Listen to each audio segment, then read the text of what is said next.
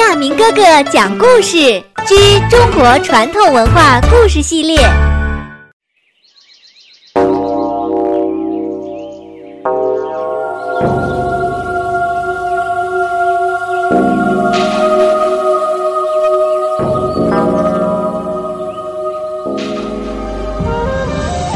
亲爱的小朋友们，作为一名中国人是件特别值得自豪跟骄傲的事。中国有着五千年的文化传统，有灿若星河的人文典故。小朋友们，你们想知道，在过去的这五千年的时间里，在我们生活的这片热土上，究竟有过什么样的人？在他们身上又发生过什么样的事呢？从今天开始，亚明哥哥讲故事将推出中国传统文化故事系列，我们一起来了解古圣先贤他们的成长轨迹，以及他们在小时候有什么样小小的梦想。小朋友们，你们有梦想吗？我想每一个小小的梦想实现并且汇聚，就是大家共同期盼的中国梦。今天亚明哥哥给大家讲的故事名字叫做《凿壁借光》。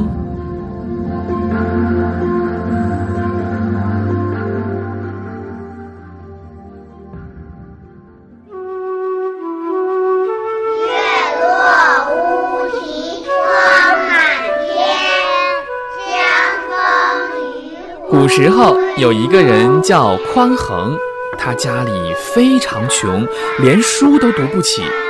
但是匡衡是一个非常聪明、勤奋好学的孩子，经常借书来读。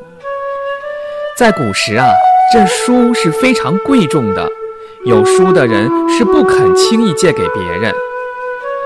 匡衡在农忙的时候给有钱人打短工，他不要工钱，只求人家把家里的书借给他看。过了几年，匡衡长大了，成了家里的主要劳动力。他一天到晚在地里干活，只有中午歇晌的时候才有功夫看一点点书，所以一卷书常常十天半个月才能够读完。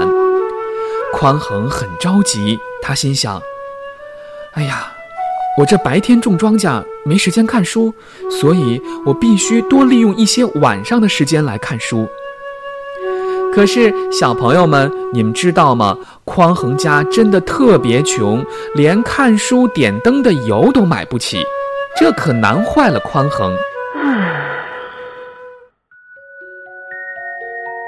有一天晚上，匡衡躺在床上背白天读过的书，背着背着，突然看到东边的墙壁上透过一线光亮，他猛地站起来，走到墙边一看。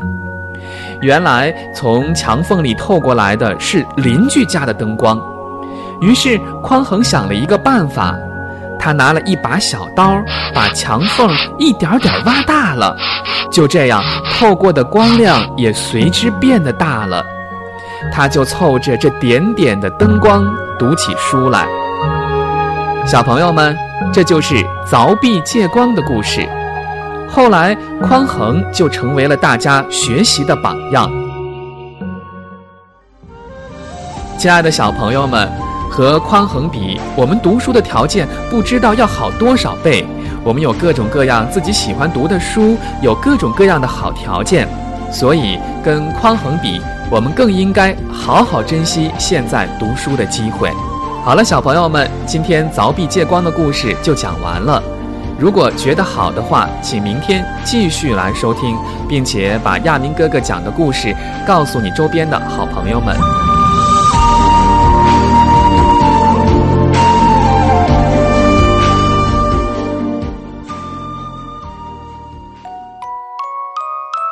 今天的故事就讲完了，请关注亚明微信公众平台“爱亚明”，也就是 i y a m i n g，欢迎转发。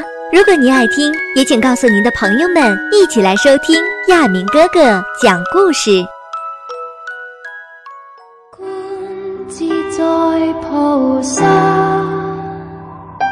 行深般若波罗蜜多时，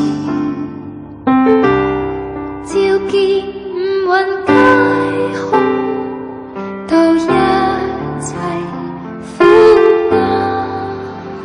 舍利子，色不已空，空不已色，色即是空，空即是色。受想行